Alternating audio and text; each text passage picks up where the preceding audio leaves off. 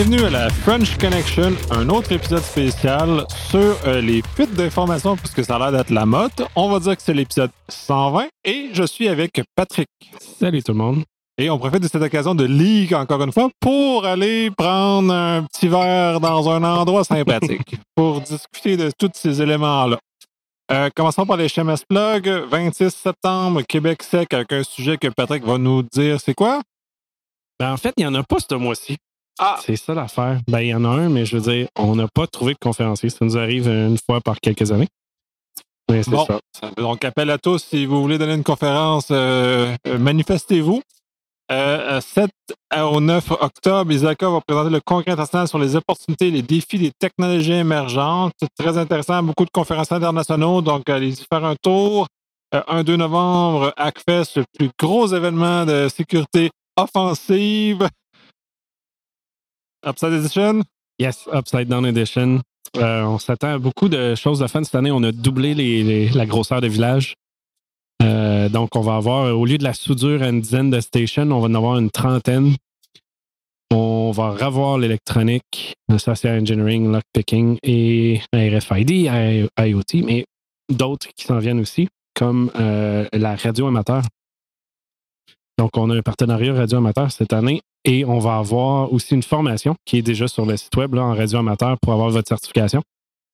Euh, faites l'examen en ligne, puis vous présentez. Non, excuse, faites le training en ligne, vous vous présentez sur place au Hackfest, puis vous faites euh, l'examen. C'est super cool. C'est la première fois que ça se fait au Canada, donc euh, si vous êtes intéressé, le prix, je pense, c'est plus ou moins 200. Ça inclut tout, tout, tout au complet, même l'entrée au Hackfest. Ah, c'est super sympathique. Euh, c'est quelle journée que cet examen va avoir lieu? L'examen a lieu le 31 octobre, donc la journée avant le, Avant le Hackfest. On a dit. Parfait. Et finalement, le 20 avril euh, 2020, Québec numérique présente euh, Secure, un événement de sécurité défensive cette fois. Donc, euh, commençons avec ce qui a retenu l'attention dans les nouvelles cette semaine, c'est-à-dire euh, une fuite, euh, ou en tout cas pseudo-fuite d'informations chez Mhm. Industrie Alliance et ensuite euh, une vraiment grosse fuite d'informations euh, à la GRC. Commençons avec l'Industrie Alliance. Oui, exact. En fait, euh, quand Desjardins a, a sorti dans les nouvelles à propos du leak des 2 millions de personnes, euh, la première chose que j'ai dit dans les médias, c'était que c'était pas quelque chose d'inattendu. On s'attendait à ce que ça arrive au Québec un jour. Je veux dire, ça arrive toujours au Québec, mais que ça devienne public, c'était surtout ça l'enjeu. Euh, et là, des- Industrial Alliance sort avec, avec une attaque de trois personnes avec du phishing. C'est- le genre d'attaque qui se produit à tous les jours dans toutes les entreprises. Trois, c'est la première fois que c'est public, puis il aurait volé environ 3000 euh, informations là, sur les utilisateurs, incluant les NAS et autres. Ouais, ben, dans ce cas-ci, euh, pour moi perso, puis je trouve que c'est une petite brèche parce que c'est pas énorme, puis on a l'air d'avoir volé qu'est-ce que les représentants qui ont été ciblés par le phishing ont, euh, ont tombé et dont le portefeuille complet de l'Industrie Alliance. C'est un peu exagéré de dire que l'Industrie Alliance a subi un problème plus que son représentant, soit probablement indépendant, a subi une, Ouais, un problème. mais, en fait, ça démontre plus le manque de sécurité dans leur euh, organisation. S'ils n'ont pas de tout effet sur, du, sur leur courriel, évidemment, tout le monde peut se faire ficher facilement. Mais ce qui est plus surprenant, c'est qu'on entend aujourd'hui que ce soit fait ficher et voler des données quand ça doit faire des années qu'il y en a sur place du phishing, comme toute autre entreprise. là. Fait que si on découvert cela, logiquement, ils vont en avoir d'autres ou il y en a eu d'autres. C'est c'est surtout ça l'enjeu. Ah, ben, il n'y a, pas de surprise à ce qui s'est passé. Puis, euh, je- comme perso, je trouve qu'il y, a il y a eu un mouvement médiatique un peu trop gros pour le ce que ça représente réellement. C'est pas, euh, Non, c'est mais. pas très gros. T'as raison, c'est pas gros, mais c'est- c'est c'est le coup de pied dans les fesses qu'on a de besoin, malheureusement. C'est le genre d'entreprise qui a de l'argent en masse, mais de la sécurité de base comme un tout effet. Puis ils l'ont pas. On se retrouve dans des situations que la sécurité, encore une fois, là, la sécurité 101, 101, est pas là. Puis c'est un peu pour ça. Je pense que c'est important d'en parler, même si tu as Ouais. raison, le leak est bidon. En plus, le leak a eu lieu parce qu'ils ont eu accès aux boîtes de courriel. Ils n'ont pas, genre, infiltré des systèmes informatiques. Ils ont lu les courriels puis les données que les, justement, les personnes d'assurance reçoivent dedans. Ouais, donc euh, c'est ultimement minuscule comme problème. Mhm. C'est juste. C'est sûr que ça soulève le, le, le, le- awareness, le, le fait de la sensibilisation pour les gens de savoir ça, mais en même temps, euh, cette sensibilisation-là va avoir l'effet contraire, c'est que ça, on se crée de, l'accoutumance. Ce qui fait que les gens vont cesser de porter attention à ce genre de choses-là. Fait que là, je perçois la surabondance de petits événements comme ça euh, va à terme avoir une certaine de fatigue, ce genre de choses-là. On risque de perdre tout l'effet bénéfique, l'effet bénéfique des jardins. Sur, sur, euh, la prise de conscience, ça va s'épuiser si on n'arrête pas de toujours répéter ce qui se passe là. Et encore plus pour des événements mineurs, parce que si on compare des jardins à ça, euh, c'est une goutte d'eau dans l'océan, puis c'est juste des boîtes courriels, comme tu disais, qui, ont mm-hmm. été hackés. C'est pas les systèmes, il n'y a pas quelqu'un qui a pris une clé USB, qui a copié l'ensemble abandonné, qui s'est sauvé. Y a pas... Non, exact. C'est juste vraiment le représentant, le pauvre représentant qui était peut-être mal encadré par euh, Alliance pour avoir des outils, puis lui, il s'est fait avoir. Mais, tu sais. Ouais. Mais, c'est ça, ça, démontre juste que le, support. Parce que, tu sais, si on parle des agents, généralement, c'est eux qui se promènent de maison en maison, qui vont aller euh, faire des codes d'assurance, qui vont vendre un produit sur place, puis, prendre vos informations. Ça, généralement, la manière que le poste est fait, ben, tu as un logiciel dessus qui va feeder finalement la compagnie d'assurance avec toutes les informations de la personne. Donc, techniquement, ils ont eu accès au courriel. Ils ont eu accès à plus? On ne le sait pas vraiment encore. Mais au minimum, un phishing, s'il est réussi sur un genre de poste comme ça, s'il n'est pas sécurisé, il aurait accès à beaucoup plus, là, parce que puis, plus qu'Industrial Alliance aussi, parce que généralement, ces personnes-là sont indépendants puis ils vont vendre l'assurance pour plusieurs personnes. Je ne sais pas si c'est le cas ici, là, mais la possibilité d'une brèche plus grande est là. Mais encore une fois, puis je veux qu'on revienne là-dessus, puis j'ai fait un post même sur, euh, LinkedIn en fin de semaine sur ça. faut avoir un suivi technique euh, post-mortem, faut avoir de l'information. Les entreprises nous doivent au minimum des explications sur c'est quoi les attaques et comment ils les sécurisent parce qu'on n'a rien encore de Desjardins. On peut comprendre parce qu'ils sont en enquête policière, évidemment. on n'a rien de Revenu Québec. On n'a pas encore grand-chose de Capital One. Puis là, ben, Industrial Alliance vient juste d'arriver. On s'entend que c'est peut-être trop tôt, mais on s'attend qu'on n'aura peut-être pas rien encore. Là. Ouais, puis je suis entièrement d'accord avec ton, ton, un, ton poste, puis deux, ce, que tu viens de dire là. En plus, surtout, je ne ben, connais pas le pourquoi l'information est devenue publique dans ce cas-ci. Euh, mais il aurait fallu au moins minimalement qu'il nous explique, ou c'est pas des termes super techniques, mais au moins qu'il explique davantage les mesures qui ont été prises pour réussir à protéger l'information en question. Parce que là, ça nous laisse juste l'impression ben, que l'industriel n'a pas fait attention, ils sont fait liquer, puis ils ont pseudo-fait des mesures qui ont permis de. Mais sans avoir dire oui, nous avons rehaussé, nous avons rien. Parce que dans le fond, dans le texte, dans le, commentaire, la quote dans l'article d'Industrial Alliance, nous avons mis des mesures. ça finit là, tu sais, c'est super générique. Là. Ouais, oui. Puis ça, me laisse, moi, ça me laisse sur mon appétit comme expert. Puis euh, j'imagine que le grand public euh, ne se contentera pas que de ce, genre de petites euh, phrases faciles. On a géré ça, il hein, n'y a pas de trouble. On a peut-être coché une case, comme on connaît beaucoup la compliance ils ont-tu mis le tout fait? Parce que la faille, ben, la faille, le phishing date d'environ un ou deux mois. fin juin. Un peu. Ils, ont, eu le temps de faire du tout fait sur leurs 5000 employés. Je vois, c'est. Dans un, ça me surprendrait. Puis de deux, euh, qu'est-ce qu'ils ont mis en place? Est-ce que c'est assez? Est-ce que c'est pas assez? C'est pour ça qu'ils font un post-mortem public, tu sais. Ouais, aussi, mais une fois que tu ouvres la boîte de ce genre de questionnement-là, puis oh, Desjardins ont comme ouvert le bal aussi. Les autres ont quand même été très transparents dans la mesure où ils étaient capables d'être transparents.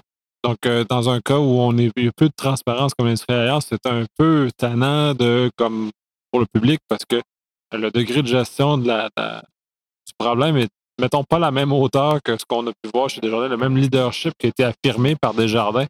Euh, euh, mm-hmm. Moi, ça, ça me, ça me met pas en confiance comme, comme, comme spécialiste dans le domaine. Mais Surtout qu'on voit beaucoup de choses. Là. Ouais, ben oui, oui, oui. on, sait, la malheureusement, on est un peu cynique de ce côté-là souvent, là, mais connaissant la plupart de ces entreprises-là, puis comment la sécurité est en place, comment ils réagissent, s'ils peuvent réagir simplement, on a besoin de plus d'infos. Là. Ouais, puis en, 2000, en 2019, on est rendu au moment où il faut être avoir une capacité de communication adéquate pour ce genre d'événement-là, afin justement que euh, rassurer le public, c'est une chose, mais au moins que de démontrer qu'il euh, y a des efforts réels et euh, consistants qui sont faits. Ultimement, je sais que Alliance a un, un stock en place, je sais qu'ils ont mis des mesures, je sais pas quelque chose, puisque le milieu est quand même assez Mhm. petit, fait qu'on est assez au courant de ce qui se passe, puis les, les- les mesures qu'ils font, puis je sais que les gens qui ont mis ça en place sont des gens très compétents. Et par ailleurs, il faudrait que, je le répète, puis tout de suite, tu, tu reprends souvent la même chose aussi, il faudrait que ces compagnies soient fières de leur gestion d'incidents, ouais. il faudrait que ça, soit, ça se démontre dans leur capacité de communication, à dire, OK, on, on- on a eu une- une petite- un petit manquement là, on va faire mieux la prochaine fois, et voici pourquoi, pourquoi on va faire mieux la prochaine fois. Parce Ouais, que, ouais. c'est- ultimement, c'est ça. là. Oui, puis en même temps, je veux dire, ils l'ont détecté à un certain moment. Que ce soit pas eux qui l'aient détecté, que ce soit un client, peu importe, ils, ils ont quand même fait quelque chose à quelque part. là. Et il y a quelque chose à dire là-dessus. Autant sur la, la détection, la manière que ça a été euh, géré, etc. Fait que, on a, on a assez, Yes, euh, tout on a, fait. on a assez On battu. assez répété, right? On a assez battu le, le, le sujet. on va aller battre un autre sujet. Là, est-ce que c'est le inside, le insider threat qui, en ce cas-ci, est un- une, une- peut-être une répétition de ce qu'on a vécu avec Desjardins, dans ce cas-ci, où c'est une personne ouais. inter- inter- interne à l'organisation. Euh, par contre, dans ce cas-ci, il était beaucoup plus haut gradé, fait qu'il avait accès à beaucoup plus. L'info beaucoup Il plus y en avait là, solide. là. C'est pas juste 2,5 millions, 2,9 millions de dossiers qui est parti, c'est des terras de données quelle- cette personne a quitté. Et on fait référence à la GRC qui a subi un leak monumental euh, qui nous a été indiqué par les Américains qui nous sont venus taper sur l'épaule pour nous dire qu'ils avaient détecté dans leur réseau de renseignement l'information Leur information. leur ouais. information, puis qui ont remonté jusqu'à euh, la GRC dans ce cas-ci. euh, Perso, je trouve ça un peu honteux, mais en même temps, on, re- on revient un peu au, au même problème que Desjardins, mais euh, c'est peut-être plus gravement le même problème que euh, la NSA a vécu avec Snowden. C'est-à-dire du insider threat dans un milieu où l'information est très contrôlée, de- plus de grade militaire dans ce cas-ci. Donc, ça nous rappelle que c'est difficile à contrôler ces Oui, informations-là. ouais, exact. Tu sais, c'est pas parce que on, on parle que certaines entreprises ont de la misère à mettre de la sécurité en place que c'est nécessairement euh, toujours facile parce qu'ils l'ont pas fait. Là. Non. Puis l'insider threat est tellement complexe parce que la personne doit avoir accès aux informations. Là, on parle de Cameron Artis, qui lui est le, le directeur, un directeur là, à l'intérieur de la GRC. Puis à partir de son poste, nécessairement, il a accès à presque toute l'information de tout le monde dans l'organisation. Est-ce qu'il devait avoir accès au download de tant de données, par exemple? Sûrement pas. Euh, donc, on retombe exactement le même concept que Desjardins. Mais l'impact est tellement grand parce que là, les, rumeurs sont que ces données-là ont été envoyées, ont été vendues, peu importe, soit à la Chine ou à la Russie. Euh, on, en parlait un peu avant de commencer euh, le podcast. Ça fait beaucoup de sens que ce soit la Chine versus la Russie. Mais dire, peu importe quel pays, imaginez l'impact que ça, va avoir. Toutes les personnes qui se font leaker là-dedans, les, les agents de renseignement, peu importe, les délateurs et autres. Il y a vraiment de l'info qui met en danger du monde, en danger des, euh, des enquêtes policières, de l'intelligence, peu importe. Mais ce qui est- mais- non, mais c'est très intense. Puis de toute façon, là, on parle littéralement d'espionnage au lieu de Oui, oui, celui de techniquement serait un agent double autre, euh, d'une autre nation. Oui, il a été tourné puis pour vendre l'information ou offrir l'info. Versus Desjardins que la personne a juste pris puis l'a vendu. Ouais, à l'intérieur. Mais dans ce cas-ci, ce qui est, euh, ce qui est le plus épeurant, c'est que ce ne soit pas le Canada qui était en mesure de détecter à ses propres systèmes euh, qu'on avait un espion chez nous. Et ça a été, mais heureusement, malgré tout, un de nos alliés qui nous a quand même signifié qu'on avait un problème. Mais Mhm. euh, j'imagine qu'il y a bien des gens qui devaient être un peu gênés de cette situation-là, là, parce que c'est massif.